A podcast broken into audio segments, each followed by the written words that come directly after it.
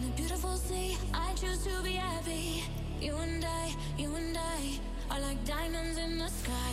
You're a shooting star, I see a vision of ecstasy. When you hold me, I'm alive, like diamonds in the sky. I knew that we Muy buenas noches a todos. Una sesión semanal de La Cosa Nuestra. Hola. Y, y bueno, una sesión semanal como sin muchas noticias eh, disruptivas para mencionar esta semana. Seguimos peleando eh, temas del censo, eh, de- del censo de las votaciones de Senado y Cámara, que pues, en cierta medida no nos sorprende a nadie. Eh, sigue habiendo escándalos de, caso de Matos saliendo de la cárcel, sigue habiendo pues, Ucrania siendo bombardeado por los rusos y ahora se está debatiendo si eh, Lukashenko pues, va a entrar con Bielorrusia o va a quedar forzado a entrar la guerra. Pero todos estos son temas pues, que en cierta medida hemos ya comentado anteriormente o, o, pues no son noticia como muy disruptiva del, digamos considerando eh, que, que hemos venido mencionando anteriormente en cierta medida. Por eso, eh, para hoy tenemos entonces, vamos a hablar un poco de eh, comida gastro, o pues un, un- un tema más gastronómico. Eh, vamos a hacer un par de recomendaciones que hacía mucho tiempo creo que no hacíamos, ¿no? Yo no recuerdo el último episodio en donde hicimos recomendaciones, ya se me habían olvidado. Y mm, eh, como tercer tema vamos a pensar en, el futuro, en, en tendencias para el, de aquí a 20 años o a 10 años. Eh, entonces, ¿por qué no comenzamos con la parte gastronómica, creo? Sí, esta, esta a mí me pareció interesante. Creo que desafortunadamente de los tres, yo soy el que menor eh, gusto tradicional tiene, por lo cual me van a caer más piedras a mí.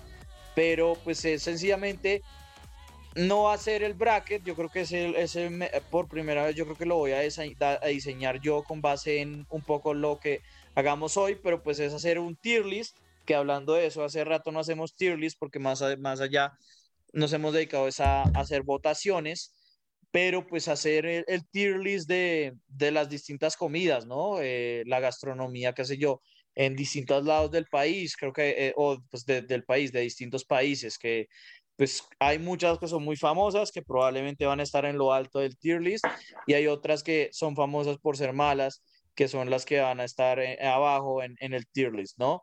Y pues eh, para recordarles a los dos, pues el, el tier list como A es S es especial, que es la categoría más arriba, después A, B, C, D y hasta F, que F pues...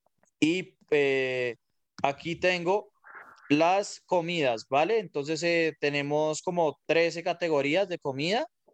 Entonces, eh, pues la gracia es que el, vamos votando o dando nuestro, nuestro, nuestro ranking, ¿no? De, como digo, S es especial y después de A hasta, hasta la F, ¿no? Pero pues eh, empezamos con la comida libanesa. Eh, entonces, pues, eh, Emiliano, ¿usted cómo valoraría la comida libanesa? ¿En qué tier lo pondría?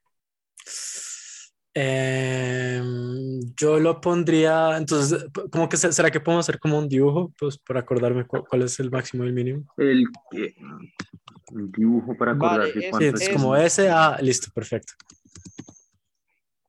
Listo, entonces yo la pondría como en, en C. En C. Sí. O sea, Emiliano Sí, de le acuerdo. C. ¿Sabe por qué? Pues, pero ¿por qué? Entonces, como que es una comida que, si bien es muy rica, no tiene mucho, mucha variedad, ¿no? Como que es como lo mismo. Bueno, Lo mismo. capaz que si uno va a Líbano, si tiene familia libanesa, se dará Ah, solo con... Claro, No, ahí, ahí nos excusamos con nuestros oyentes libaneses, pero, pero con nuestro, disculpa.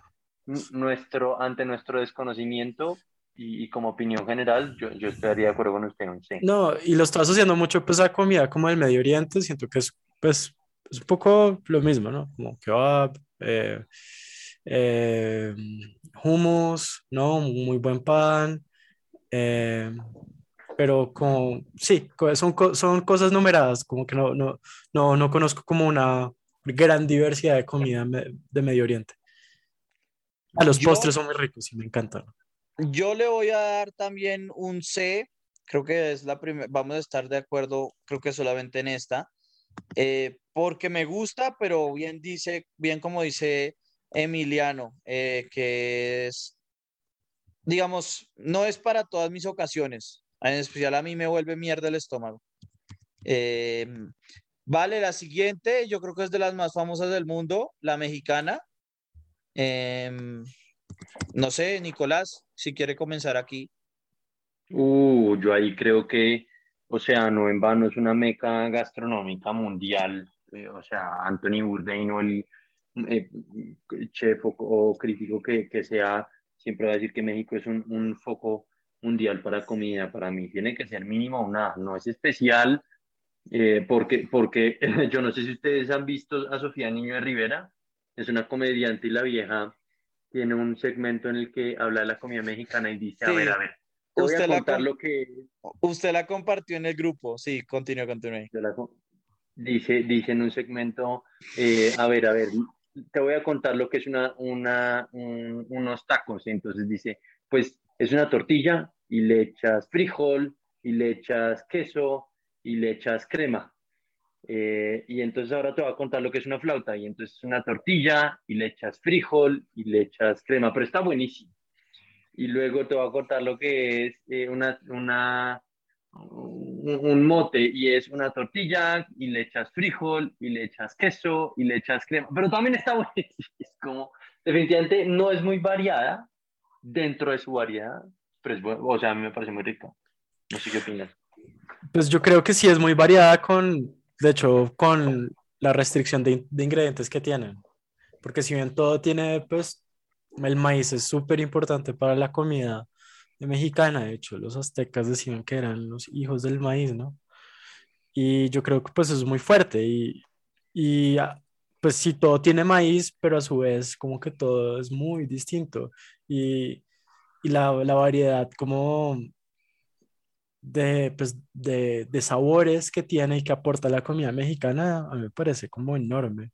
Yo, yo le pondría un eso. Para mí sí que está en el top. Hasta top, top, top. Sí. Bueno, para mí es, eh, uy, es que yo le iba a dar muy bajo, pero yo sé que a mí me dan palos y le doy muy bajo. Pero a mí Oiga. la comida mexicana no me gusta, o sea, eh, no, no me gusta. Eh, Soy de las pocas personas en el mundo que no le gusta. Entonces, pues yo le voy a poner un C, pero la verdad, pues para mí sería más bajo en mi gusto personal. Sencillamente que como ustedes bien eh, esbozan en sus argumentos, ponerle menos me sentiría como peor.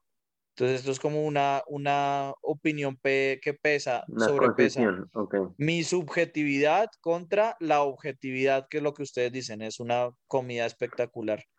Eh, vale, sigue la comida vietnamita. Eh, a mí me gusta mucho. A mí la comida vietnamita me parece muy buena. El pho, eh, no sé qué otra se me ocurre. El Eh, pad pero thai, sí, los también. spring rolls, todo es muy El bueno. patay, el, el patay no es, no Yo lo veo es más como vietnamita, tailandés. el es tailandés. Eh, Yo Pues, lo o sea, yo vivía allá. El, el, el vietnamita lo que Ah, es hasta están el hablando de Vietnam, qué penas. Pensé que estaban sí, hablando de, el, de el Tailandia. lo siento. vietnamita sería, o sea, así como reconocido de lejos el pho y los sándwiches. Tienen como, hacen muchos sándwiches con, con, o sea, con Ah, sí, ellos, el muy banh mi. condimentado, El en, porque, exacto, porque fue colonia francesa, entonces lo hacen con ah, baguette. exactamente, Sí. exactamente. Eh, Para mí, es que está bien, pero que hay mejores, ¿no? ¿No, Yo, por, porque soy muy uni, uni- unicosa, pero a yo también le daría un C. A mí se me hace buena.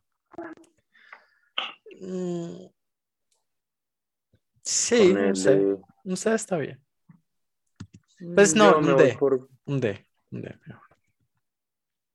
para mí, Nicolás, no, yo creo que D es muy bajo, yo le pongo un B, rica. Es que es también, o sea, ahí creo que, ahí creo que también me entra el, la nostalgia de haber vivido en esa zona y haber, ¿sabe? Como convivido con, con, con esa comida tanto tiempo. Sí, eh, no, es, es un buen punto. O sea, es una comida rica. Me parece que sí es como, no sé, no tiene tanta variedad, o por lo menos como usted bien dice, de lo que uno conoce. Vale, sigue una que es bien conocida, la japonesa. Em, no sé. Uf, que en verdad, que en verdad acá no se Sí. conoce nada de la japonesa, ¿no? No. O sea, la gente piensa en sushi ahí mismo y ya. Mm.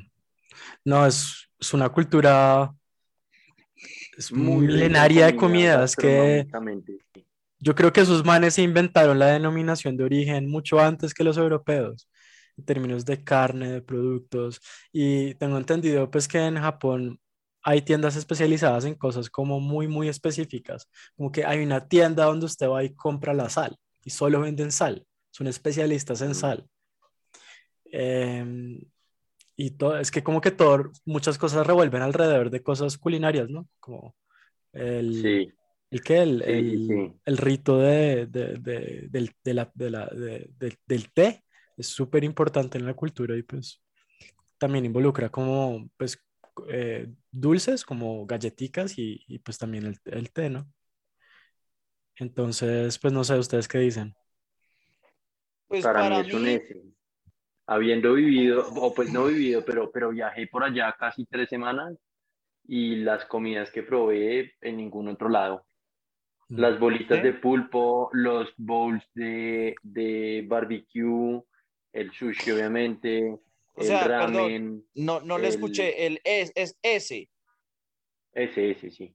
Ok, Ese yo, yo lo casi le pongo al revés. Eh, Ah, perdón. No, no, no, no, culpa mía, no suya. A mí me gusta, pero pues eh, sí, la variedad no, no es, no es como lo mío. Yo creo que ustedes son como más de variedad que yo. Yo le Yo ahí, daría, les, yo ahí a la Yo- audiencia lo invitaría a ir al walk de la T, de la zona T en Bogotá, en el, en el tercer piso, uno, uno viene, digamos, en la entrada siempre hay gente esperando entrar a walk, y uno se acerca al guardia y le dice que va al tercer piso y sigue derecho.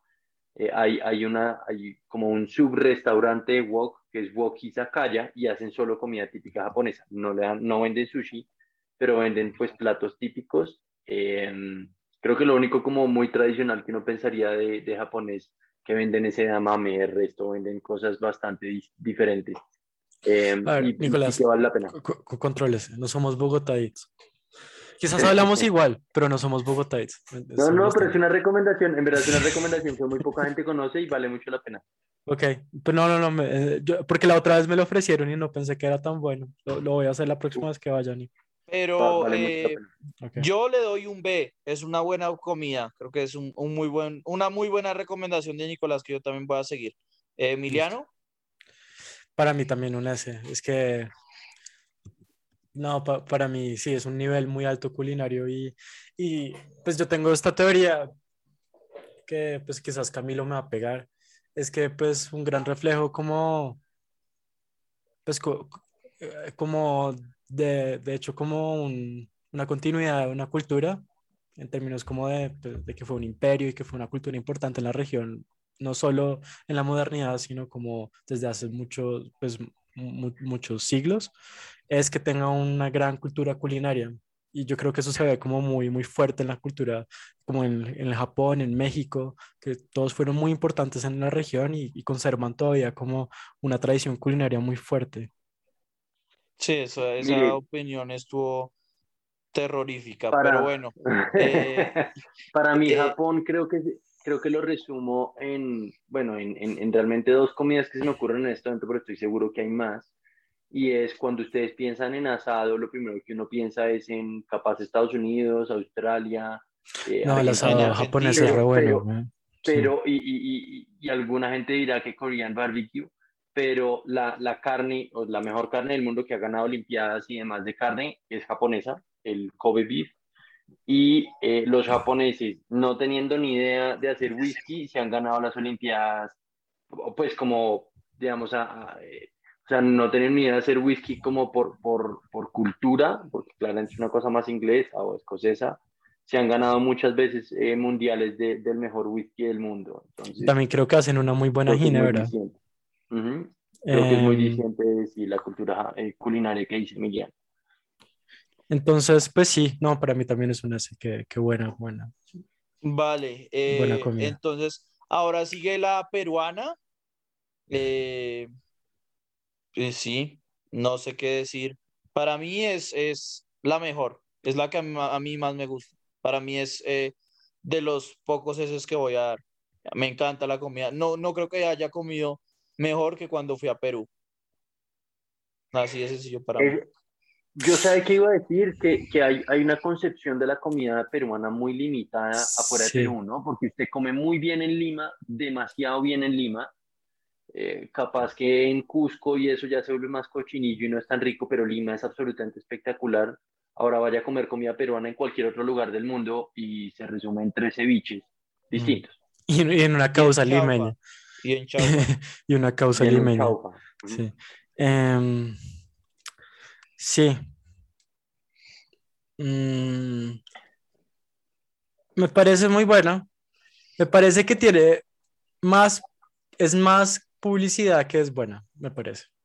No, es muy rica, pero siento que em, de alguna manera como que es como la condensación de, toda la comida latinoamericana hecha a un nivel muy alto. Sí, eso, es mi opinión, como de Sudamérica. Eso es lo que yo creo. Pues no sé, creo que esa es mi opinión. pero... Mi opinión. Para mí es buena, pero no es excelente. Es un A. ok, estoy en total desacuerdo con lo de que es eh, como el, bueno, lo que dijo de que es la comida latinoamericana, pero estoy completamente de acuerdo con la puntuación. Para mí no es un S y lo digo netamente por el estereotipo que acabo de, de resumir. O sea, comiendo en Lima es un A completamente pero fuera de Lima es un... ¿Qué? Sí, comiendo en Lima es una S, definitivo, pero comiendo fuera de Lima podría aproximarse a una C, dependiendo de dónde se esté comiendo. Pero me, me parece, a mí lo que sí me parece muy, como muy interesante de la comida peruana es que, de nuevo, como que las personas en serio como luchan para conservar su tradición culinaria. Entonces, en, en, en Perú todavía se consiguen muchas, muchas variedades de papas, de maíz, a diferencia que en Colombia. ¿no? Entonces. Vale. Ahora vamos con la, yo creo que la más famosa, puedo estar en, eh, equivocado, pero la italiana yo creo que es una de las que uno piensa inmediatamente, ¿no? Sí. Em, para mí es el otro ese. Yo creo que no vuelvo a dar ese, pero me gustaría ser más hipster, pero no, para mí es, para mí es un S, claro.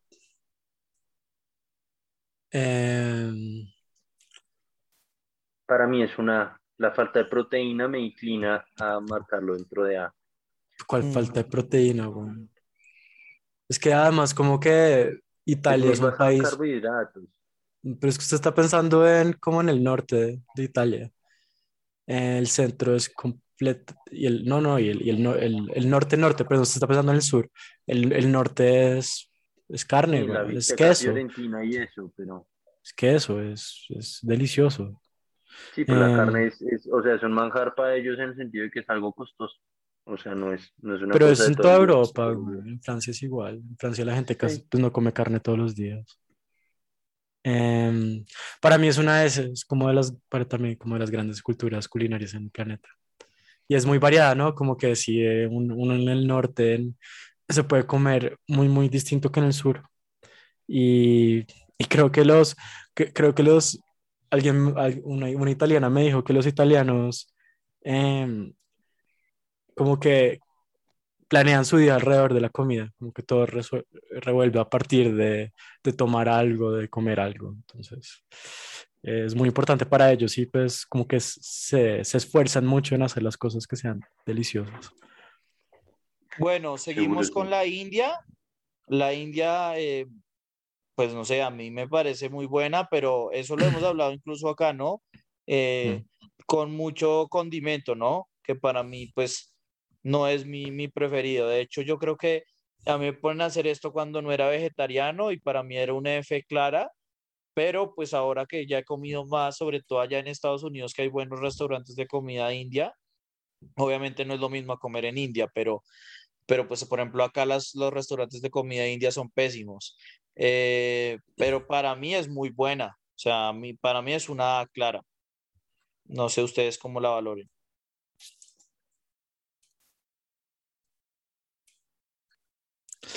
Para mí también es una, es muy buena.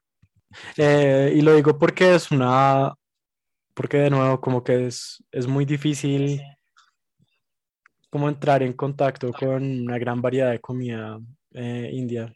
Quizás en India puede ser deliciosa y uno puede encontrar una variedad inmensa, pero pues la verdad conozco muy poca variedad de comida india. La que conozco es muy rica.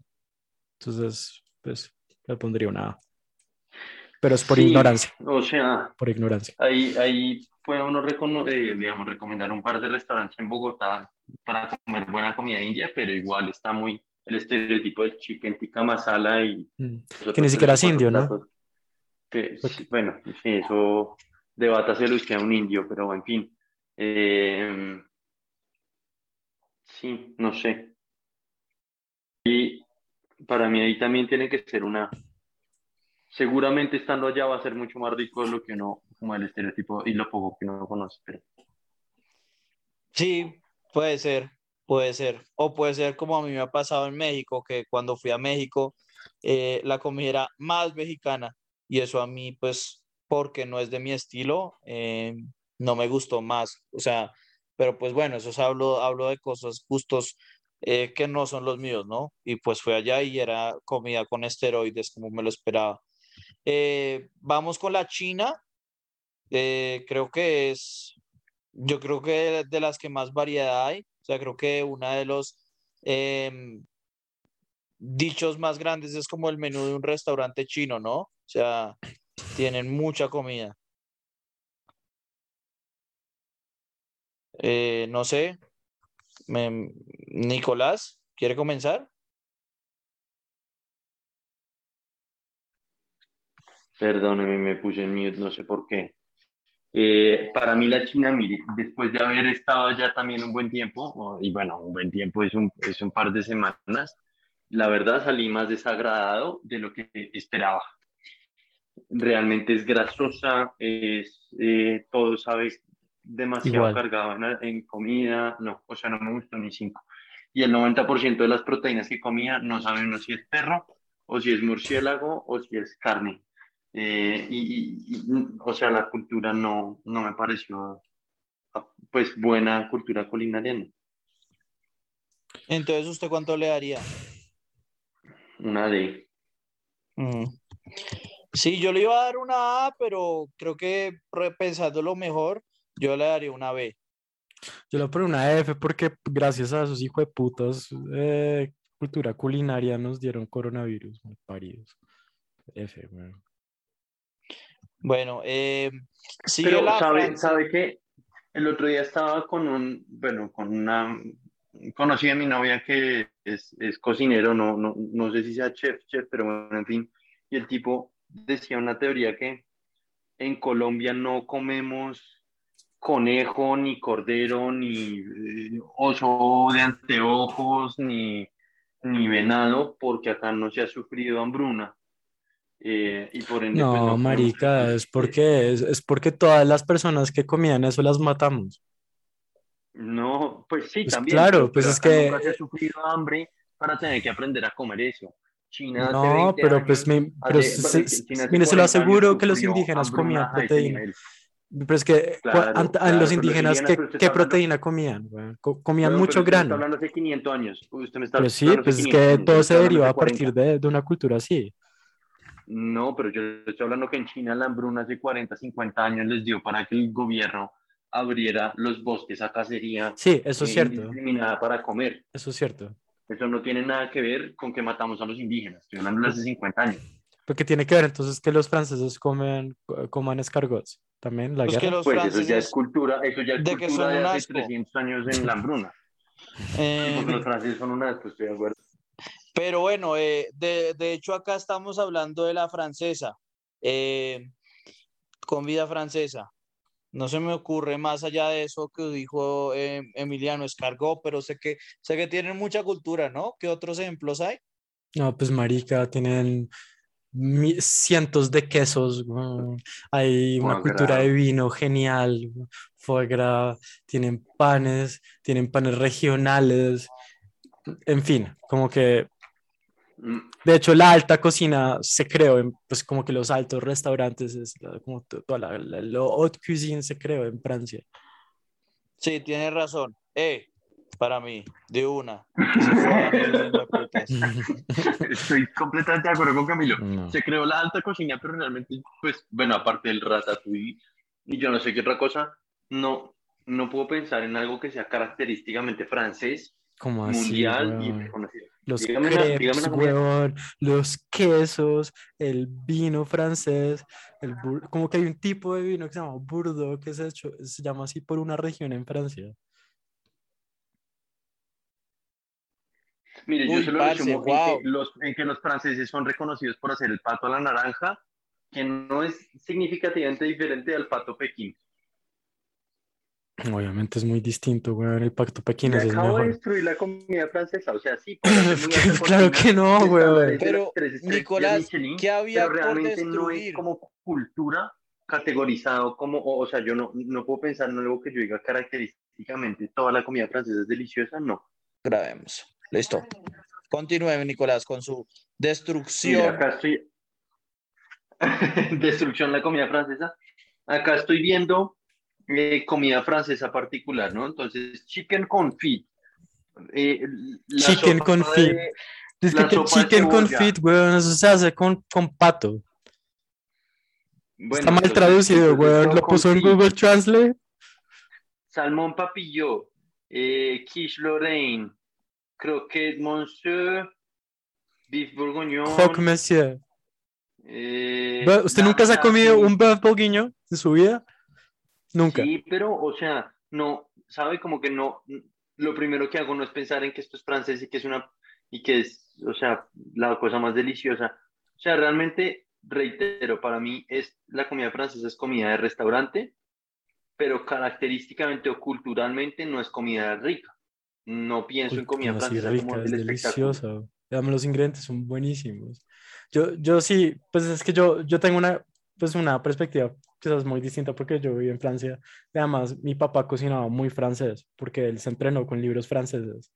Y la verdad, como que la atención como al detalle, como que también como el, el territorio como de, de las cosas que se producen en Francia son verdaderamente deliciosas. La calidad de los quesos es muy distinta a la que uno come fuera de Francia. Y, y igual los vinos, uno puede conseguir vinos muy buenos a muy buen precio. Y, y el pan también es delicioso, como y- y esos platos que acabo de decir Nicolás, como el bœuf bourguignon, quizás es mi plato favorito de lejos. Es Vale, muy entonces rico, usted también le va a poner de E? hacer. No, parece yo le pongo, obviamente ese, es, es quizás si no la mejor comida del mundo. Mm, Sí, por supuesto. Claro que sí. Bueno, eh, ahora sí, la española. La española, eh, las tapas, a mí se me ocurre las patatas bravas, las croquetas, que pueden ser lo más rico en el universo. Todos los Em, arroces. La paella, uff. Uy, no, tienen razón. Yo, le, yo, No, yo la- creo que para alguien que coma más rico que yo, los jamones, por ejemplo. Por, a mí Uf, los los jamones no me gustan, eh, pero El jamón de jabugo. yo Ah. le daría una... Me duele porque yo odio a los españoles, pero los españoles sí comen muy rico. Los españoles comen muy rico, sí, no hay nada que hacer. Eh, Nicolás, ¿también una A o S o B? No creo que me- más abajo de B le va a dar. De acuerdo, no lo voy a dar más abajo de, de, de B, pero no estaría por darle una A y le digo, y se lo justifico. Eh, me parece que es muy pesada en aceite. Y comen muy tarde, ¿no? Como que es una cultura que come como a las 10 de la noche, muy, muy pesado. Parce, no, 10 de la noche usted está loco. Ellos coman como a las 12, a la 1 de la mañana. Sí, eso a mí no me gusta. Aló, aló, perdón, creo que se me cayó el internet. Eh, Ah. No, eh, está diciendo que les justifico por qué no doy una S y es porque me parece un poco pesada en aceite. No, no, no, es que es, que es Entonces, por- pesada por- en por mí es todo. Yo, yo no entiendo estos tipos cómo no se mueren a los 40 años, pero, pero Pues, es o sea, sí, pero, pero sí entiendo entonces cómo eh, es que, o, o- o digamos, por qué a las 2 de la tarde hacen la siesta. O ese estereotipo de que no trabajan de 12 a 3 de la tarde porque están entre almorzando y haciendo siesta. Pues claro, con esas sentadas a comer es súper pesada, ¿de acuerdo? Entonces usted le daría una B, ¿no? No, una, una. Una, perfecto, perfecto. Ah, estaba por eso no justificando porque no es. S, perdón. Eh. ¿Y. Emiliano? Sí, yo también le pongo una, es buena. No Es me gusta muy mucho que coman tan, tan tarde, pero sí es muy rica. Eh, bueno, ahora la, la griega la puse acá más que todo porque yo creo que ustedes de pronto han visto el TikTok de Gordon Ramsay diciendo que la griega puede ser mejor que la italiana. No. Em, pero eso salió a decir. Em, pero la verdad, no sé, a, mí, ¿qué, ¿qué, es tradicional de la cocina griega? Pues el mismo, el un giro, ¿no? Un giro, una ensalada griega, el queso feta, no sé. La musaca. La musaca. El yogur. Mm. No, Pero si, es como una combinación. Si es como una combinación mediterránea, como con el Medio Oriente, muy rica, ¿no?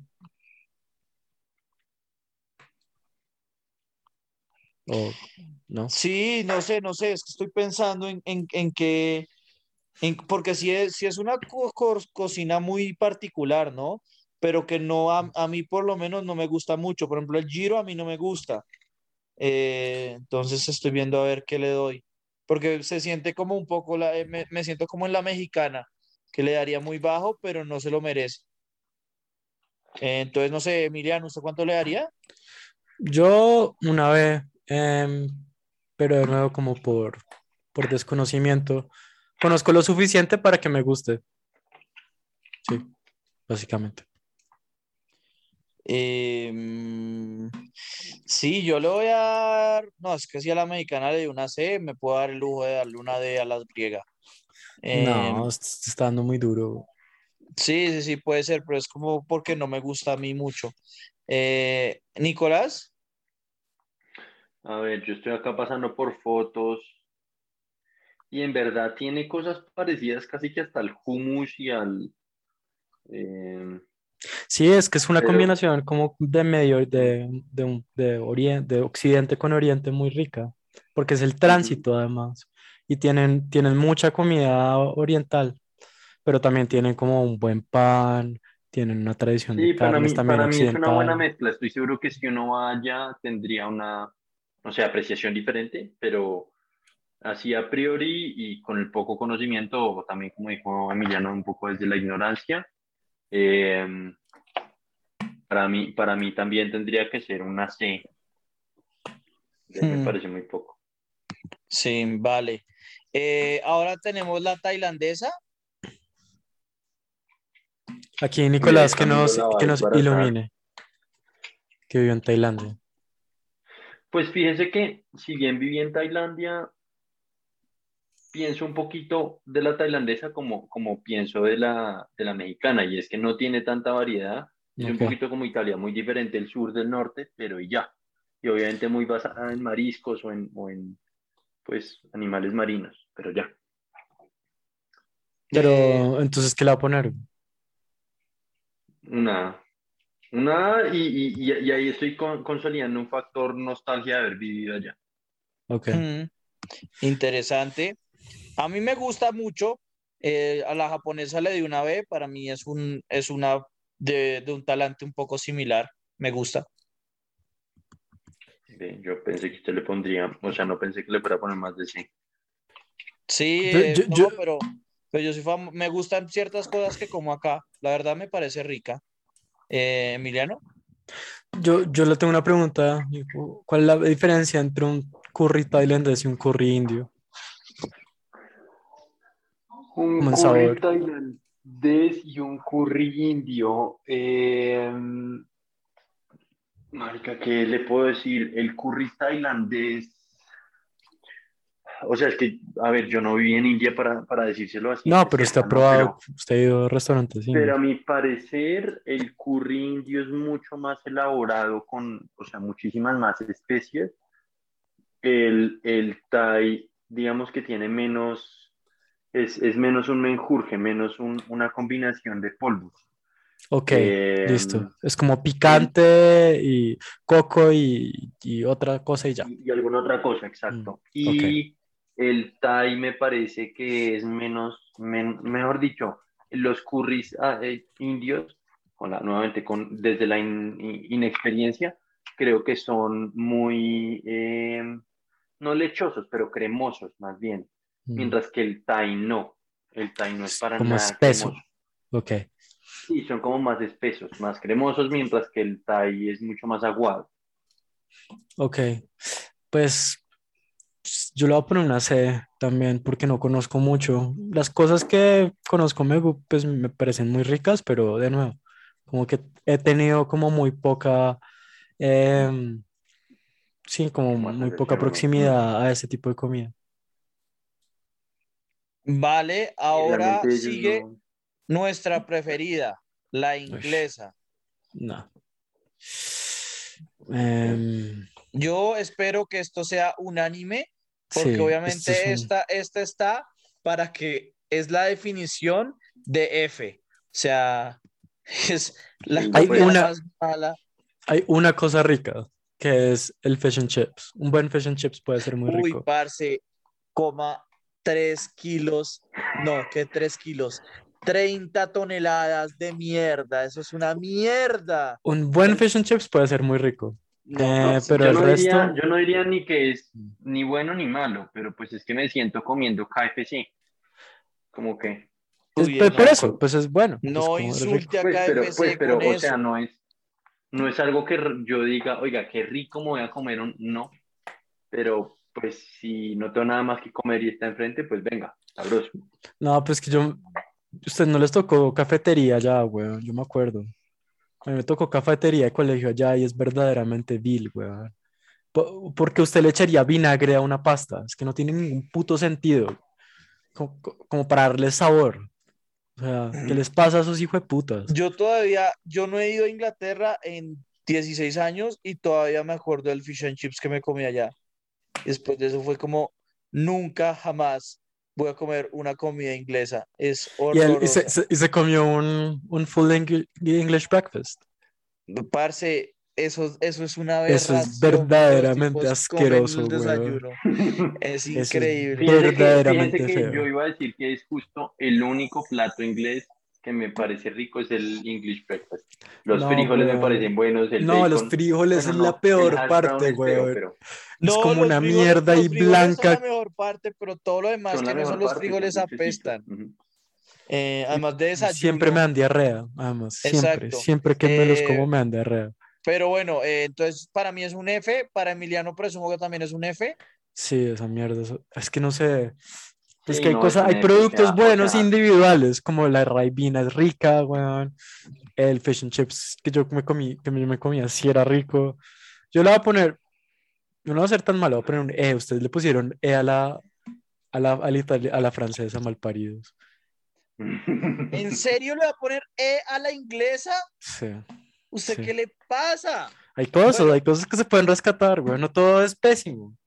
Em, uy, bueno, esto sí. Ok, bajo Acá ese, se bajo ese principio, sí, Mancho, bajo ese principio entonces ninguna podría ser F, porque todas van Sí, a tener una Porque cosita que todas van a tener rico. una cosa irrescatable, pero bueno. sí, eh, claro. Sigue, sigue la colombiana, que la puse solamente porque Es como- vivimos en Colombia. Es, que- es como decir que todas las viejas de un país son feas, güey. Al menos hay una linda, una. Parce, No sé. pero le toca buscar mucho. Pues, y por Sí, eso que es pero- que uno pensaría que tal país es F, así de sencillo. Eh, es como buscar las películas de Uwe Boll, que de pronto hay una que no va a ser terrible. Sí. Entonces, por eso. O sea, se resume en que los mismos ingleses digan que la mejor comida que se puede uno comer en Inglaterra Es la es comida francesa. hindú.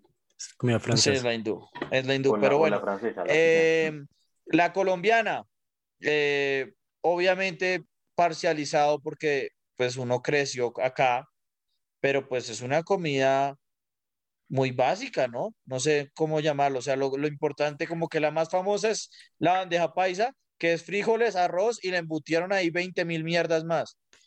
Eh, La verdad, está cercana a una F, para mí, o sea, me, me duele darle una E porque pues es lo mismo que le di a la francesa, pero pues eh, si no fuera acá sería una E. Entonces voy a darle la E, que se la merece. Está cerca de ser una F. Es que no hay variedad, es lo mismo. Eh, no tiene condimentos tam- tampoco. El único condimento que conocen los colombianos es el comino Y la cebolla. y la No, cebolla. el comino no, huevón. El único con, los únicos tres condimentos, dos con tres condimentos que conocen los colombianos es la sal, la cebolla y el cilantro. Y el, sí, el ajo lo odian, yo no entiendo cómo la gente odia el, el ajo. Eh, para mí que... la- pero pues obviamente es porque yo he viajado más por Colombia, Sí. pero las peores cosas que yo he comido han sido en Colombia, en Boyacá en particular. Eh, ¿saben cómo se lo voy a resumir la comida allá. colombiana? ¿Saben cómo se los puedo resumir? En un plato que lo va a decir todo. La changua. Es leche con sal, pan y un huevo. parce, a mí me gusta la changua. güey. No, no, bueno, no, sí, usted, weón. usted no debería estar en este podcast. Me agrade- agradezco, o sea, le dio la E a la inglesa, de verdad. Eh, eh, Nicolás, Bueno, me, me hizo acordar de algo que me Colombia. gusta. Bueno, yo, yo voy a rescatar una región que me gusta mucho en Colombia, que es la comida santanderiana, me parece muy deliciosa.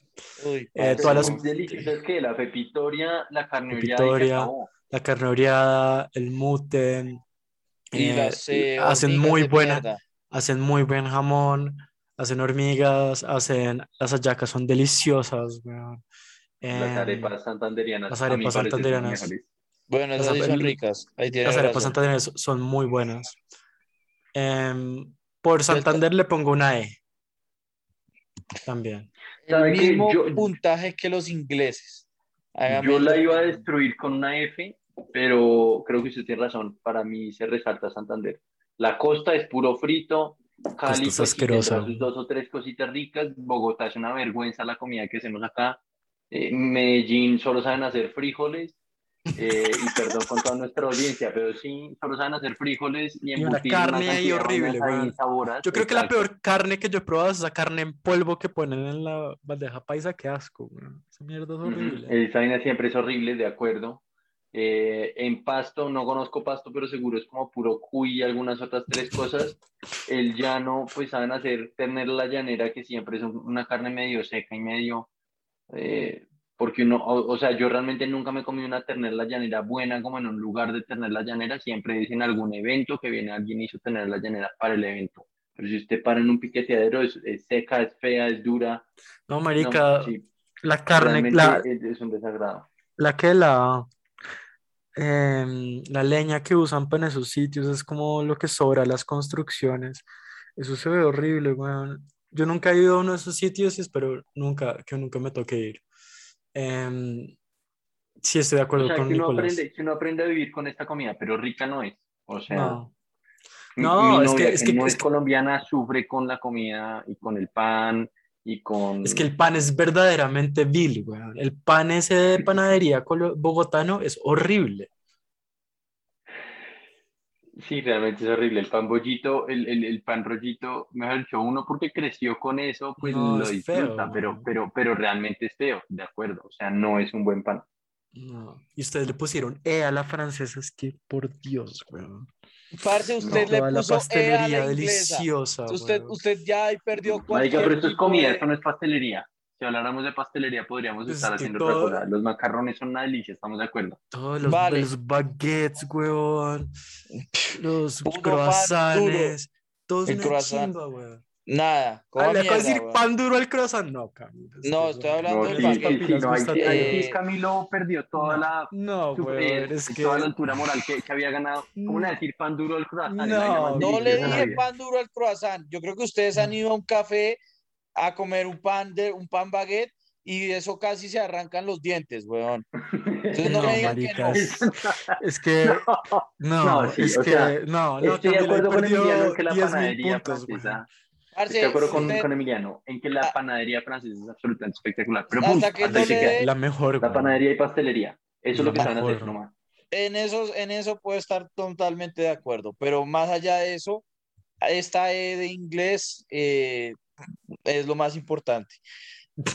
Ya casi que lo voy a sacar porque además ahorita vamos a hablar de la rusa, que también va ahí. Bueno, la brasilera, eh, no sé, la verdad la incluí solo por, por que me gusta No, el huevo de el- chao, pero la, la, los frijoles son bien ricos, no sé qué otra cosa hay por rescatar. Yo creo que es igual que la colombiana. Son ¿no? famosos por, la, por los asados, los rodicios. No, la brasilera está bien. No diría que es una S, pero pues sí es una B. Usted le daría una B. Yo estoy Mm. pensándolo porque es la carne rica, no que creo que al nivel de Argentina más o menos, poquito peor. Eh, Tienen muy buen sushi y muy buena comida oriental por Ah, la sí, por la influencia em, to- toda la japonesa. colonia india eh, china y japonesa que tienen. yo le daría una C. Creo que está Mm. bien agrupado con los que tengo en C. Yo le voy a poner Mm. una, una D. Es lo mismo que la colombiana, es comida insípida. como- pues es carne con sal. Sí. Bueno, eh, tenemos la de la de Etiopía. No sé si ustedes la han probado, de pronto la podemos quitar. Sí, Eh, yo tampoco la he probado, la verdad. Pues lo más cercano que he comido es marroquí. De hecho, sé de un restaurante acá en Bogotá que era comida etíope y dije voy a ir. Me demoré dos meses en ir y cuando fui lo acaban de cerrar. Llevaba tres días cerrado. Vale, entonces Ok. yo Pero creo que las, pensando en comida africana, la marroquí es rica, es, es, La marroquí es es muy buena. condimentada. La algeriana Eh, también yo- es rica. Mm, Sí, yo eso yo le creo- podría dar una B perfectamente. yo creo que la, la, la ponemos ahí de mención de honor, porque la verdad, pues si ustedes no la han probado, pues es que yo lo, lo que pasa es que viví en Washington, donde la mayoría de extranjeros son de Etiopía, ¿no? Y es, Ujú. eh, es muy rica. Entonces, de Qué pronto por raro. eso la quise agregar. Es Bueno. muy, muy rica.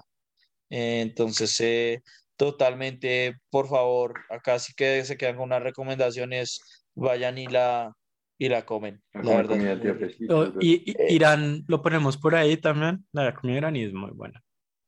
Es que no la he probado mucho, sí, sí me acuerdo de haber comido, pero no, no, no mucho, no tengo mucha eh, memoria de ahí. Pero bueno, eh, aprovechamos y terminamos con eh, la rusa, eh, que pues yo he ido dos veces a Rusia y casi que me muero ahí de comer McDonald's. Eh, literalmente tengo- mi prima que estudió en, en Rusia como seis meses decía, por favor no vayan a comer la rusa. Fuimos a un restaurante de comida rusa y nos hicieron oso, sopa de oso. Qué hijo de puta para ser fea. Para mí, yo pongo ahí la rusa solamente es para que la inglesa no se sienta sola en el F. Vea, con la comida rusa, ahí, o sea, yo también estuve en Rusia, pero me acuerdo es de, me acuerdo es de qué, me acuerdo es como de puros encurtidos y como, no sé, pescado dentro de aceite, o sea, como encurtido en aceite o en vinagre, y la verdad sí me parecía desagradable, pero yo comer sopa de, de ¿cómo se llama? De De oso. De oso. oso, no. Por eso, pero ¿cuánto le daría? Pues con la experiencia y pensando en la, con, con la experiencia y pensando en la ensalada rusa que es absolutamente desagradable, démosle una D por darle un mérito. Uf, parce, ahí se le fue en mis ojos. Pues su ustedes, ustedes están olvidando, weón. Ustedes están olvidando que Rusia fue el país que nos trajo el vodka y el caviar, weón. Se olvidan de eso. No, parce, Pues no bueno, me ¿se dio olvidé. cuenta de nada para no- ustedes? o sea, yo no Yo no hice un nada. país por el licor. Porque, o sea, si vamos a rescatar a Rusia por el licor, entonces ¿cómo no rescatamos a Inglaterra por el whisky? Pues por eso es que yo puse. No, bueno, pero parce, primero, primero no está hecho en Inglaterra, weón. Está hecho en Escocia. Y puso ahí cualquier mierda, weón. Como todo tiene su lado bueno. Entonces ahora Rusia, No, mentiras, yo voy a poner F. Yo voy a poner F. Y entonces Puede como ser, es inmenso, entonces de pronto en Siberia hacen buena sopa y parce, ya, es una A, weón. Sí, bájeme, bájeme a mí de, de D a E. Yo voy a poner una D Yo sí también. recuerdo haber comido un par de cosas ricas, pero, pero no, pues, o sea, como nada característico, sí, dos seis. Me Quizás hay parece pan duro. Representativo. Ujú. Quizás hay pan duro. Quizás. Sí, me acuerdo Sí, de un pan duro, un saben- pan negro horrible. La- o algún día vamos a ir a un café en, en Francia y ustedes van a comer ese, ese pan y no se lo van a poder comer en cinco minutos, weón. Ese pan es durísimo, Es como para que no tenga razón. Yo siempre lo, Eh, opinaba- lo pedía bien cocinado, weón. O sea, bien crujiente. Puede ser. Pero Eh, bueno, creo que entonces nos quedan, pues, o sea, me sorprende resultados de la mexicana. Yo pensé que iba a estar más alta que, y quedaron sobresaliendo peruana, Pues- italiana y española. No, la, no, yo creo que, o sea, yo creo que soy un outlier por lo bajo que yo voté, pero creo que de, de los que destacan ustedes que tienen un Ah, gusto más mainstream, la japonesa, eh, la italiana, obviamente, la mexicana también, porque yo leí una C, pero eso es un, eso es un sesgo mío. Em, la Ustedes son unos cabrones de darle ponerle E a la francesa. y, y la más bajas, la francesa, Es que son unos hijos de puta. la rusa y por, en definitiva la peor, la inglesa. Que, Es Es pues, que yo le tengo un poco de cariño a la inglesa porque yo vivía allá, pero verdaderamente es asqueroso. Como, eh, us- usted, Camilo, si usted, los coles, ¿cómo se llama esas, esas bolitas? Los coles, Brussels Sí, sprouts. Brussels sprouts. Uy, jueputa, Esa mierda usted la odiaría. fea, Que eso es Se horrible. vomitaría, yo creo. Es- a mí una Sí, vez me es lo hicieron comer y me comí como dos y casi no puedo. Si Uf. eso se come en Navidad, Oiga, es dentro feo. de esto, dentro de Es esto no hemos hablado de la comida americana, ¿no? Que obviamente uno piensa en McDonald's. que y no todo es eso, comida. la comida americana, No la es comida comida. americana va mucho más allá de eso. O sea, toda la comida sureña de Estados Unidos, Que es comida los francesa. y eso, es no, usted está pensando solo en New Orleans y yo estoy hablando de Texas y, y Tennessee y demás, y tienen comida muy rica.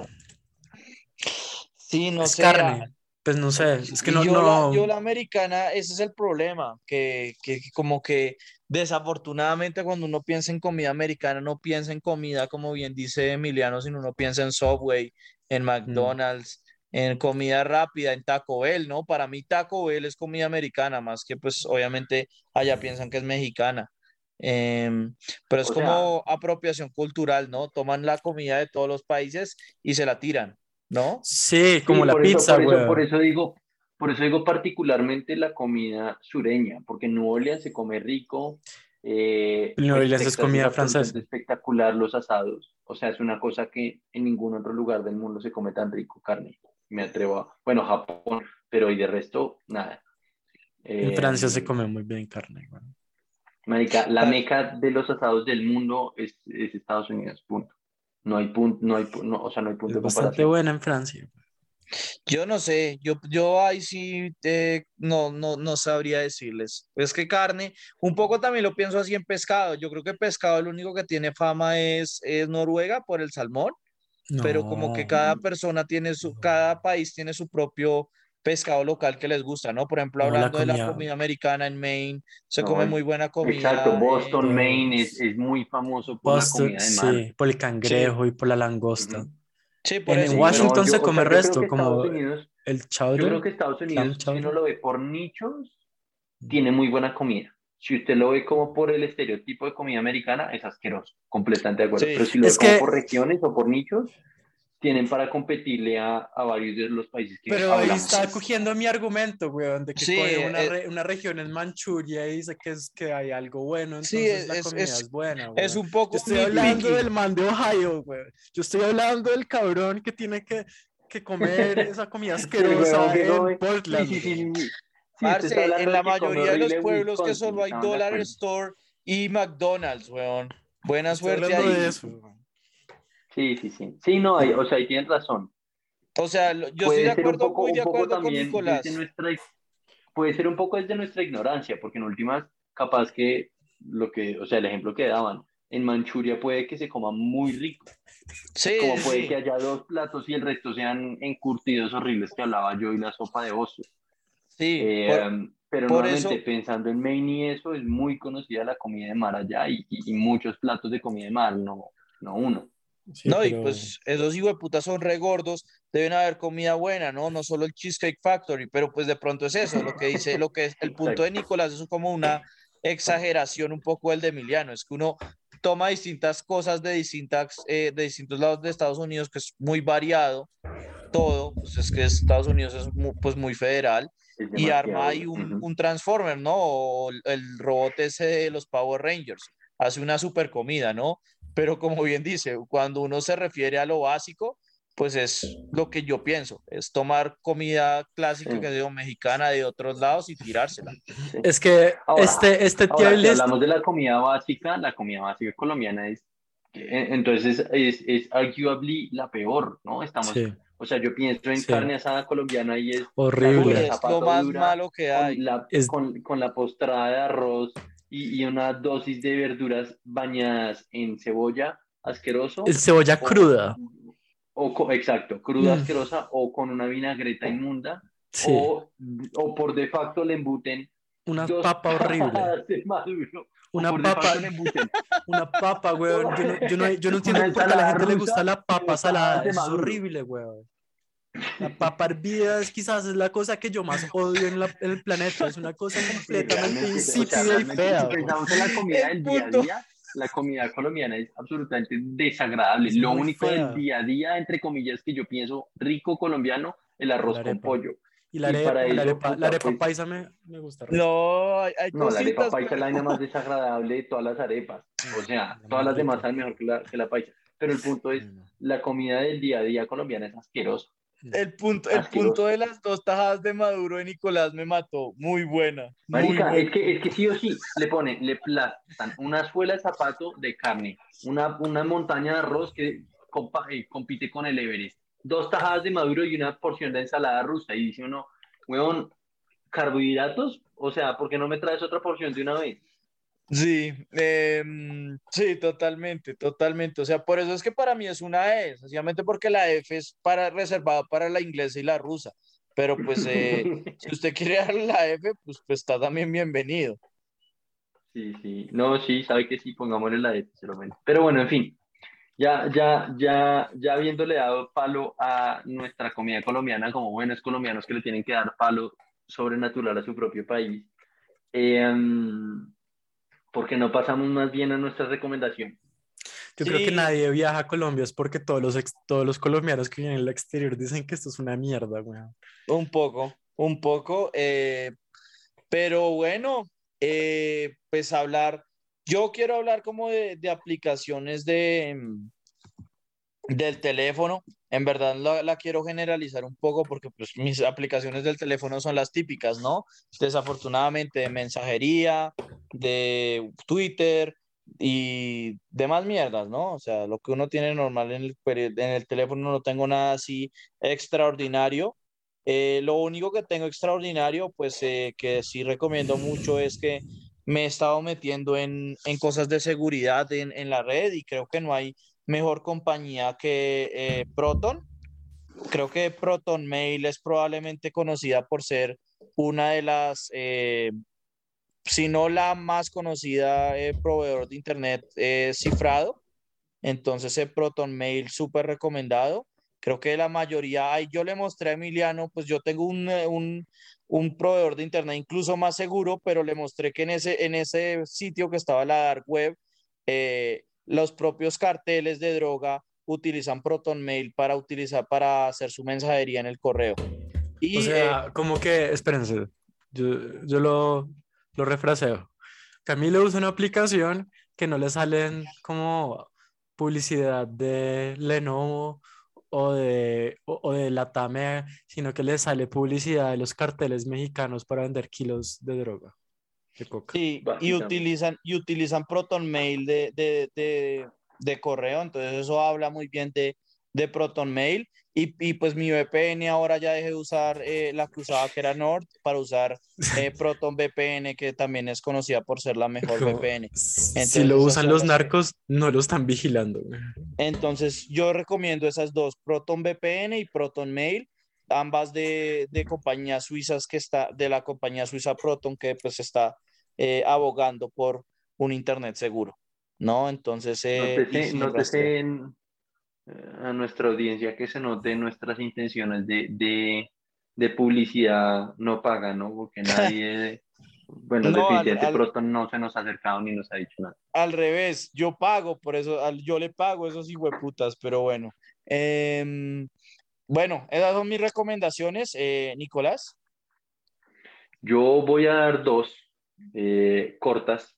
Una, Honey, un app para el celular o un plugin para el, el- pues, Lo para de- el internet en el computador. Eso es de descuentos, ¿no?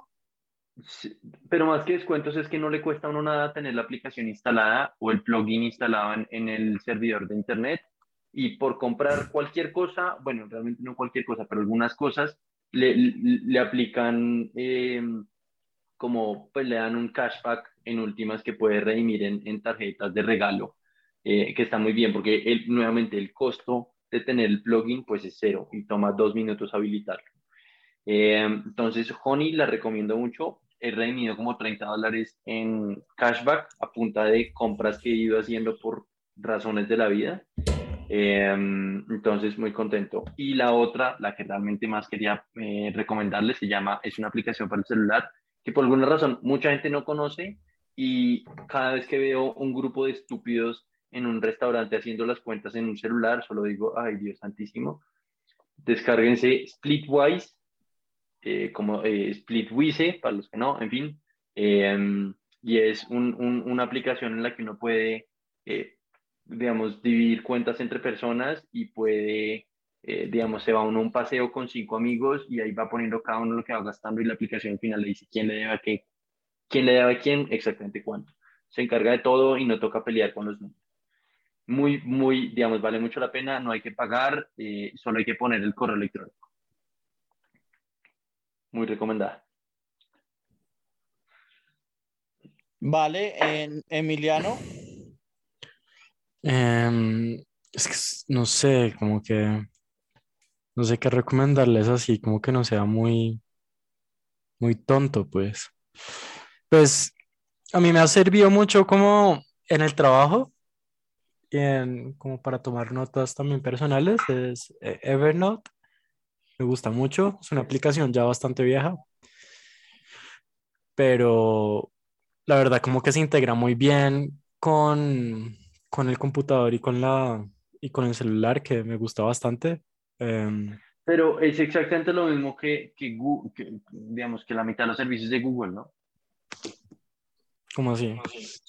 Pues creo que la mitad de los servicios de Google también está Google Notes y se puede, usted lo puede ver desde el celular o desde el plugin del computador. Eh, o sea, Evernote para mí es, eso sí que es una compañía que está en desuso. Yo no entiendo cómo se mantienen en business. A mí me gusta el resto. Y, la verdad es que sí, como que cuando usted ya está como metido, yo lo, yo lo he usado por varios años y es útil a mí, pues me gusta y como que usted pone, usted em, pone bookmarks de una cosa específica y las, las, las, las, puede buscar, después puede poner PDFs y puede poner sus anotaciones dentro del mismo como notebook. Entonces, pues no sé, a mí me parece útil. Eh, lo uso bastante. Bueno, ok. En lo de PDF sí tiene funciones un poquito más tipo Acrobat, pero en internet y puede accederlo. Bueno, ok. Y, también puede como que guardar páginas completas eh, que usted diga, como guárdelas dentro del notebook, entonces ahí pues le sale y usted puede comentar dentro del, del texto. Ok. Porque lo guardan como HTML. Me parece un poco uga uga, pero bueno, a quien con lo suyo, ¿no? Sí, sí, eh, pero bueno. No sé qué más recomendarles, que no sea como muy tonto. No. Pues, chess.com, güey. Chess. Más bien hablemos de su... Chess.com. Más bien hablando de su uga uga, les, les tenía yo un tema, señores, y es el siguiente. El otro día veía yo una entrevista que le decían a Jeff Bezos, para que no sepa, el presidente, expresidente y fundador de Amazon. Eh, y y en la entrevista era como el 2002 o algo alrededor y le preguntaban que él cómo le iba a garantizar a los accionistas que realmente lo que están invirtiendo sí iba pues como a, a, darles rentabilidad y como si realmente iba a ser un gran negocio. Y el tipo en últimas decía, mire, yo estoy seguro que esto es lo, como la próxima gran cosa, la próxima gran tendencia, así como la rueda en su momento o el ferrocarril o lo que sea para, para este hombre lo próximo en venir y en estallar el mundo era el e-commerce y bueno, tuvo una ayuda significativa de, una pandemia em, donde todos tuvimos que estar encerrados y pues no había más que hacer sino comprar por internet. Pero, pero en cierta medida el tipo 20 años después tuvo razón, ¿no? Discutible, pero en cierta medida tuvo razón. Eh, entonces la pregunta es, si yo les dijera hoy, de aquí a 20 años o en 15 años, ¿cuál va a ser la próxima gran cosa? Comiencen de una vez, a ver. Yo, cuando, la verdad, haciendo un pequeño spoiler, eh, Nicolás, y, Nicolás y yo ya habíamos discutido esto, por eso lo queríamos como volver a, a poner acá en el podcast ya para hablarlo más con tranquilidad. La, la, discusión que tuvimos fue que es muy difícil tener esa, esa claridad, ¿no? Obviamente, eh, yo estaba pensando más un poco a corto plazo. Digamos que en, en el caso de Besos, yo creo que era más, más fácil porque pues era como, era claro que, como bien dice, que, que había el, el, el, Internet iba a volverse una locura en el tiempo del comercio y él lo que buscaba era ser el intermediante de eso, el intermediario de eso, que sabemos que creo que en Estados Unidos, pero no sé si es en Estados Unidos o en el mundo, una de cada, creo que es en Estados Unidos, una de cada dos compras se hace por Amazon, ¿no? Incluso creo que esa estadística es previa a la, a la pandemia, o sea que debe ser incluso peor ahora. Eh, pero yo lo que siento, mi sensación es que TikTok es apenas como la primera eh, gran red social que hace como este cambio. Mi, mi sensación es que las redes sociales ahorita mismo están como, se sienten un poco como en, el, en, el, en la analogía de, de Mark Zuckerberg, esta que sacan en, en The Social Network, que todos sabemos que es mentira, pero como que ya no se sienten cool, ¿no? O sea, Facebook está por primera vez, creo que hace un mes perdió usuarios, ¿no? Por primera vez dejó de tener, eh, de, de, crecer, digamos. WhatsApp también se siente anticuada. Reddit es una red que tiene ya 10 años. Eh, ¿Qué otra? Twitter se siente súper vieja y está llena de putos anuncios de mierda. Yo creo que las únicas que ahorita mismo están más o menos frescas es es, Instagram y yo no creo que, no sé qué tan fresca esté, no soy un usuario muy grande de la plataforma. Eh, y pues obviamente TikTok, ¿no? Que TikTok es como, por eso yo siento que, que como que TikTok sí se siente más fresca, pero yo siento que como que estamos en este momento en el cual las redes sociales en mi opinión es eso, como que se sienten anticuadas, se sienten eh, falta de frescura. Entonces yo sí, si tuviera que apostarle como al siguiente unicornio o alguna mierda, sería algo así como TikTok, que, que, yo siento que estamos listos para hacer lo que le hicimos a, a, todas estas redes, lo que le pasó a MySpace, ¿no? O a Google Plus. Yo siento que estas redes están como mandadas a recoger y que, que algo más como que tome su, su lugar no sería tanto como una innovación, sino como una sustitución por, por una, unas redes sociales más instantáneas y menos eh, tóxicas, no sé. Mi, mi, sensación es como eso, como que Instagram está hecho para modelos y, para por, debajar, por debajearse a uno, Twitter está hecho para insultarse y pues Facebook está hecho para ancianos. Entonces, pues como que siento que hay un, hay un espacio ahí en las, en las redes sociales. Emiliano, ¿qué piensa? Sí. Em, bueno, entonces yo sí lo voy a ver desde una perspectiva mucho más... Más a largo plazo. No, muy distinta. Entonces yo creo que como, yo creo que el gran problema que tiene como la, la, la modernidad es, es un problema energético, ¿no? Que no tenemos como una energía que es lo suficientemente limpia, que sea pues lo suficientemente barata, ¿no? Entonces, pues yo sé que Camilo aquí me va a, a, a, molestar por los intereses de las petroleras, pero sí creo que como que, como que todavía no ha habido como un tránsito y, y creo que es un problema tecnológico, en, que, en la medida en que como que no tenemos una producción de energía muy, muy eficiente y que sea muy barata.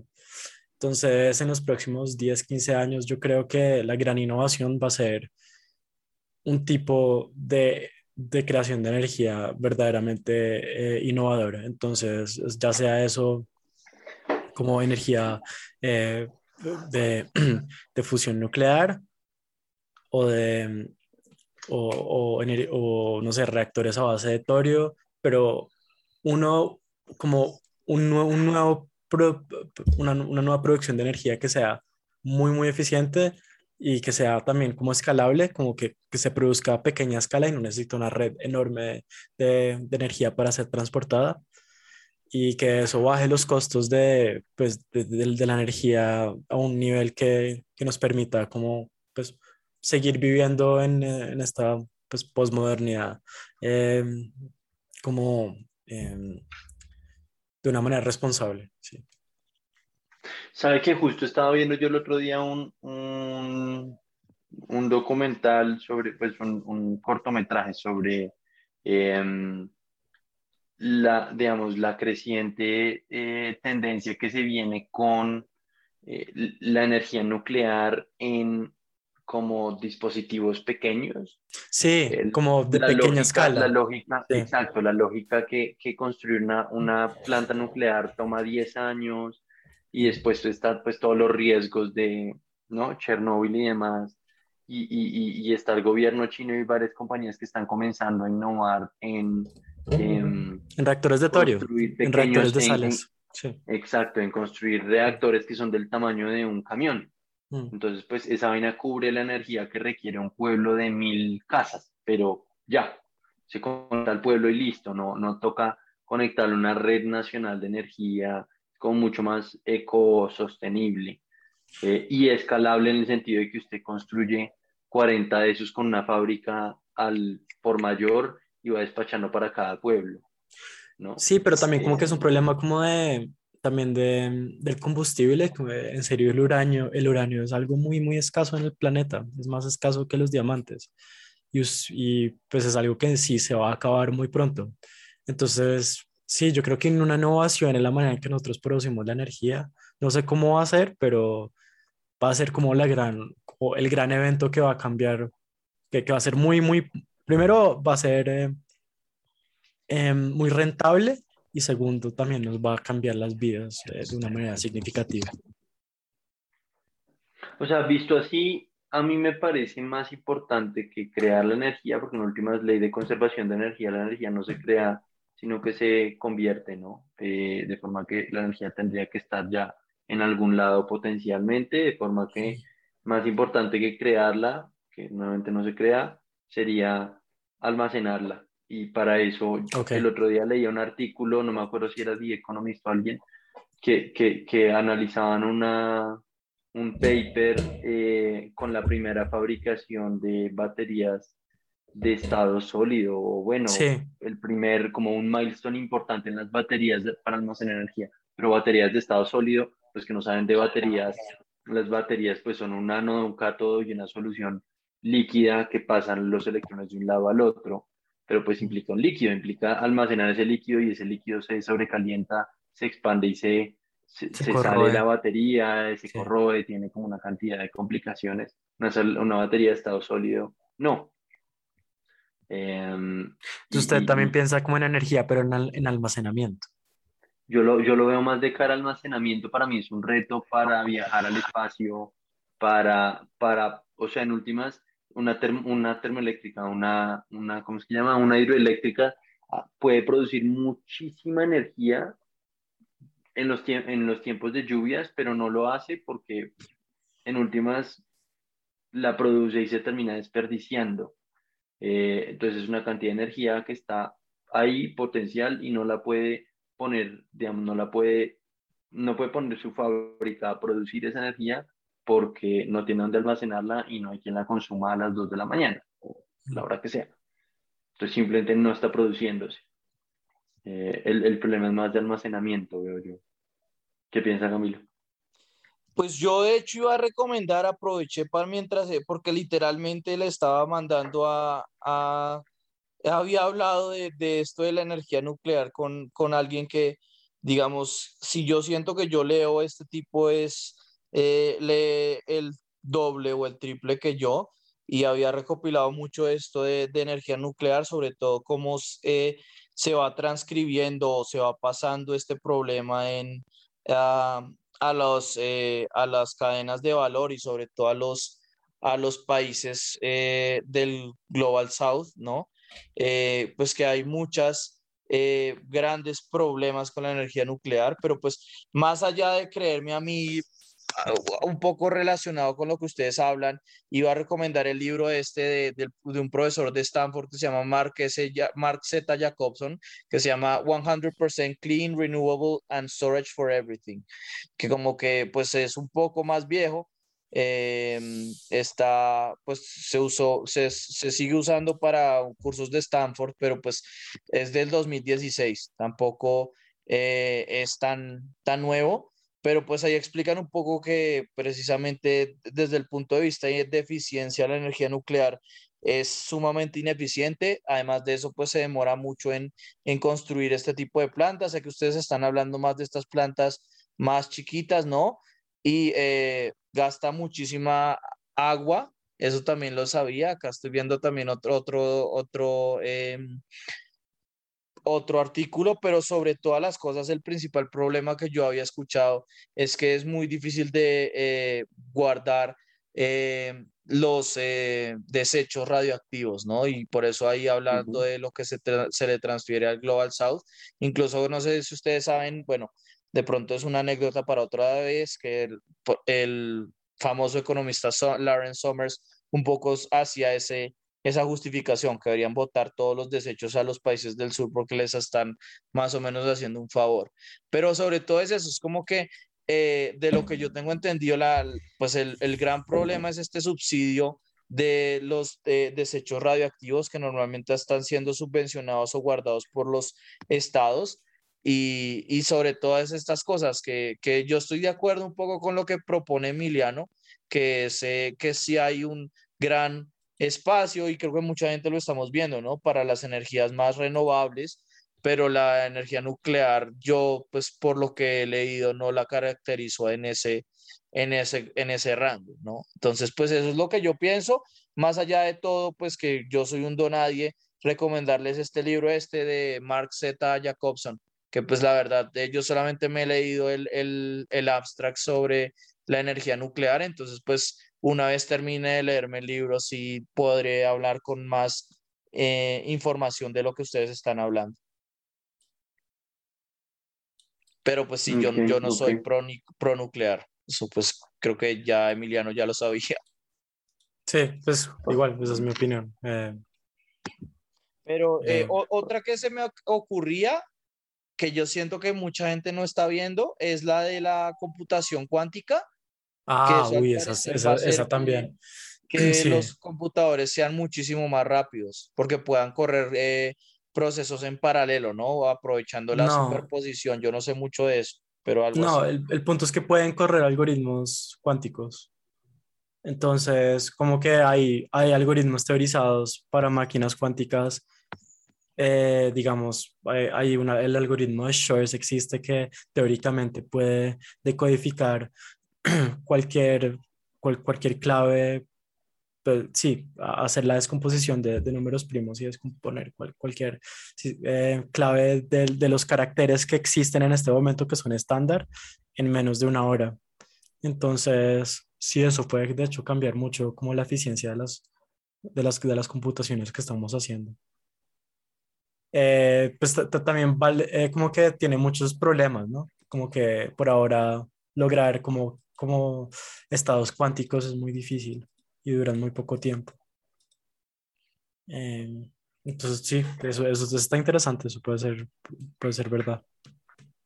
Oigan, em, y si hablamos de gaming o como toda esa industria, porque estaba pensando ahorita lo que decía Camilo, que, que lo próximo que viene en, en, redes sociales es algo más tipo TikTok, más rápido, menos, menos, pues que consume menos tiempo, es más express, que de hecho está, está en regresión, no, porque TikTok hace dos, tres semanas aprobó sacar videos de máximo de 10 minutos, que pues va ah, no sabía. de los, de, los, de los 15 o 30 segundos que, que como, digamos que como comenzó. Eh, pero, pero, pero pensando un poquito en eso me salió o se me acaba de ocurrir que capaz que el tema de gaming puede ser como esa siguiente forma de darle un twist a las redes sociales, como redes sociales con, con algún tipo de juego, claramente no Family Guy embebido dentro de Facebook, no, pero algo más como juego slash realidad virtual slash red social, un poquito... Lo de meta. Sí, pues más que, sí, meta, pero un poquito tipo Ready Player One. Sí, eso pensaba. Sí, pero pues meta, eso lo habíamos hablado, que es como el meta, es como Ready Player One, pero pensando que los malos tenían razón, ¿no? Pero sí, continúe, qué pena. No, no, estoy pensando, o, o sea, no sé, me, se me vino eso a la cabeza, no sé ustedes qué piensan de toda como esa industria o esa tendencia que, o sea, Facebook se cambió el nombre a Meta precisamente yo, pensando en esto, ¿no? Yo, que, yo todavía la veo muy cruda, no sé ustedes cómo la vean, pero yo todavía la veo muy cruda. Yo siento que, por ejemplo, eso pasó con la eh, con las televisores de 3D, ¿no? Pensábamos que eso iba a ser la locura porque nos íbamos a incluir y, y, todavía las, los cines en 3D son una mierda y pues la nadie, ya nadie creo que compra televisores en 3D, ¿no? El, el Google Glass creo que era otra de esas que, que uno decía, hijo de pucha, esto va a cambiar la vida y, y al final eso fue como unos cuantos, unos cuantos eh, que saltaron muy pronto en, en, la tendencia, ¿no? Entonces yo siento que todavía como esto de gaming, de, de utilizar el control eh, o el teclado, que yo en el teclado soy muy malo, pero pues el, el, el mando, de alguna manera, yo siento que todavía no tenemos como la, la tecnología para, para estar ahí. Y, y, pues eh, de pronto, como usted dice, Nicolás, en el muy largo plazo, esto puede ocurrir, pero yo por lo menos no creo que sea lo siguiente. Yo siento que son eh, otra vez estas, estas grandes, eh, estos proyectos que estaba hablando, que, que, que, sientes, uno se siente que, que la gente se va a sentir atraído y después cuando en realidad le toca adquirirlo o formar parte de él, como que prefieren en lugar de eso dedicarse a hablar por Discord o por la siguiente red social o, demás mierda. Yo todavía siento que eso es eh, un proyecto muy, muy lejano, como mínimo. No sé cómo la ve Emiliano. Sí, yo creo que está muy crudo y, y no, pues no, no, no, no la veo ahí todavía. O sea, cuando yo pienso que hace Facebook fue 2008, ¿no? 2000 algo así, y comenzó a llegar acá a Colombia como 2009 o algo, eh, cuando pienso que nosotros fuimos la generación que comenzó de jóvenes con eso y hoy en día cargar fotos nos parece anticuado, hoy en día eh, un video de más de 15 segundos nos aburre, me cuesta trabajo pensar que hacia adelante, o sea, nos volvimos la, como una generación de que todo es express, todo es en 10 segundos, todo es rápido, todo es fácil.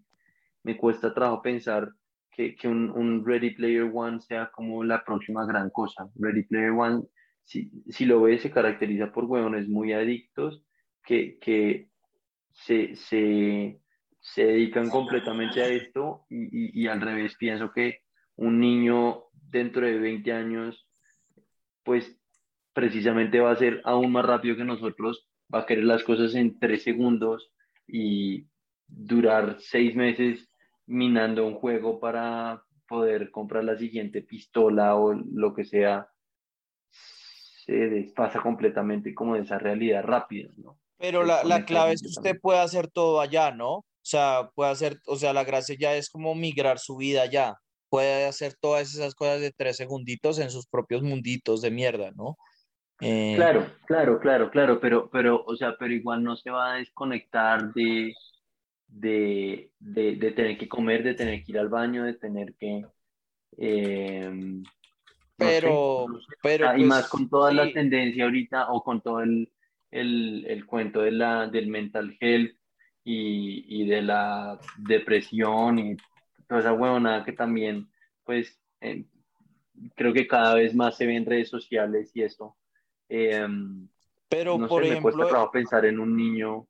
O sea, creo que en últimas estoy soportando ese punto. Me cuesta trabajo pensar que eso sea la próxima cosa de aquí a una generación. Yo creo que necesitamos de, de uno, un, un, un salto tecnológico para que lo favorezca y de dos, pues un par de generaciones más para que eso se vuelva aceptable o interesante o atractivo. De todas maneras, yo estaba viendo hace poco un estudio que hablaba un poco de eso, de que cuando la gente jugaba Tetris, eh, cuando estaba haciendo el- la investigación esta de los premios, estos eh, Ig de que cuando la gente juega Tetris, eh, deja de comer, deja de ir al baño, o sea, esto también son, son, son, digamos, obviamente lo que usted dice, son necesidades básicas y eventualmente las tienen que hacer, pero tal adicción en los juegos sí genera que que la gente incluso deje de, de, hacer estas necesidades básicas, que creo que nos ha pasado a veces. A mí, por ejemplo, el, el sábado que iba a ver los partidos, eh, me, me, me, quedé jugando el, el, juego que estaba jugando en mi emulador y me tocó pedir el Rappi allá donde iba a ver el partido del Real Madrid porque, porque no me alcanzó el tiempo para comérmelo acá.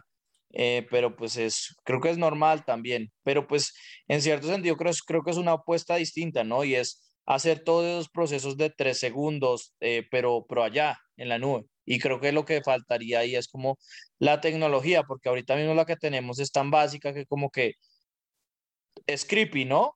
Es, es como lo siento yo, como no me, no, me, no me llama la atención, sino que me repela.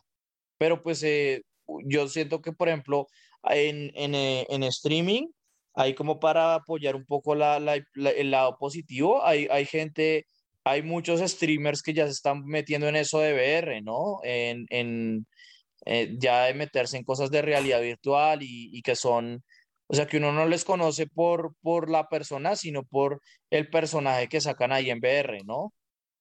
Entonces, uh sí hay como cierta migración en ese aspecto. Interesante. Nuevamente, yo creo que, que, para eso falta bastante tiempo, lo que usted dice, falta tecnología y falta una aceptación. Mire que usted está diciendo que es como creepy, y sí, totalmente.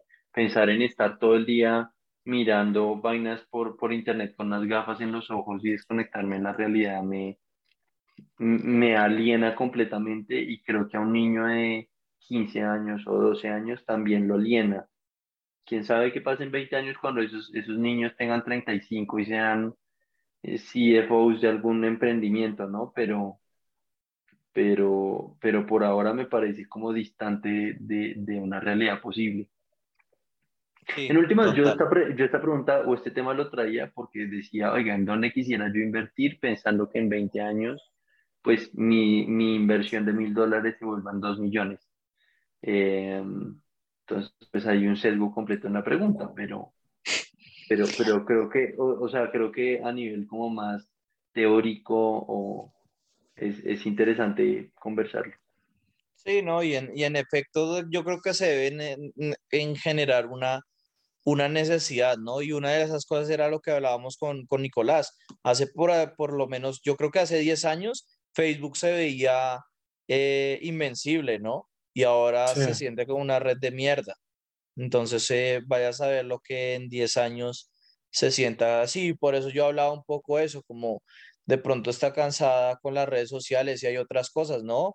De pronto como el propio periodismo, ¿no? El propio periodismo ahorita está siendo totalmente desacra sí, masacrado por los ads de Google y, y, y los VCs que están haciendo el BOs y comprándolos y haciendo asset stripping y, y, acabando con, la, con el periodismo tradicional, ¿no? Entonces, pues se eh, toca ver, pero yo creo que es eso, como cierta tipo de, de, de cosa que se vea esencial y, y, y, que yo siento que se pueda eh, transformar, ¿no? Yo creo que es lo más importante porque al fin y al cabo, como dijo Nicolás, uno tiene que comer, uno tiene que, que ir al baño y, y estas cosas como un Spotify, ¿no? Una, había una necesidad de, de, cambiar la industria musical, algo así yo creo que puede ser eh, la mejor manera, ¿no?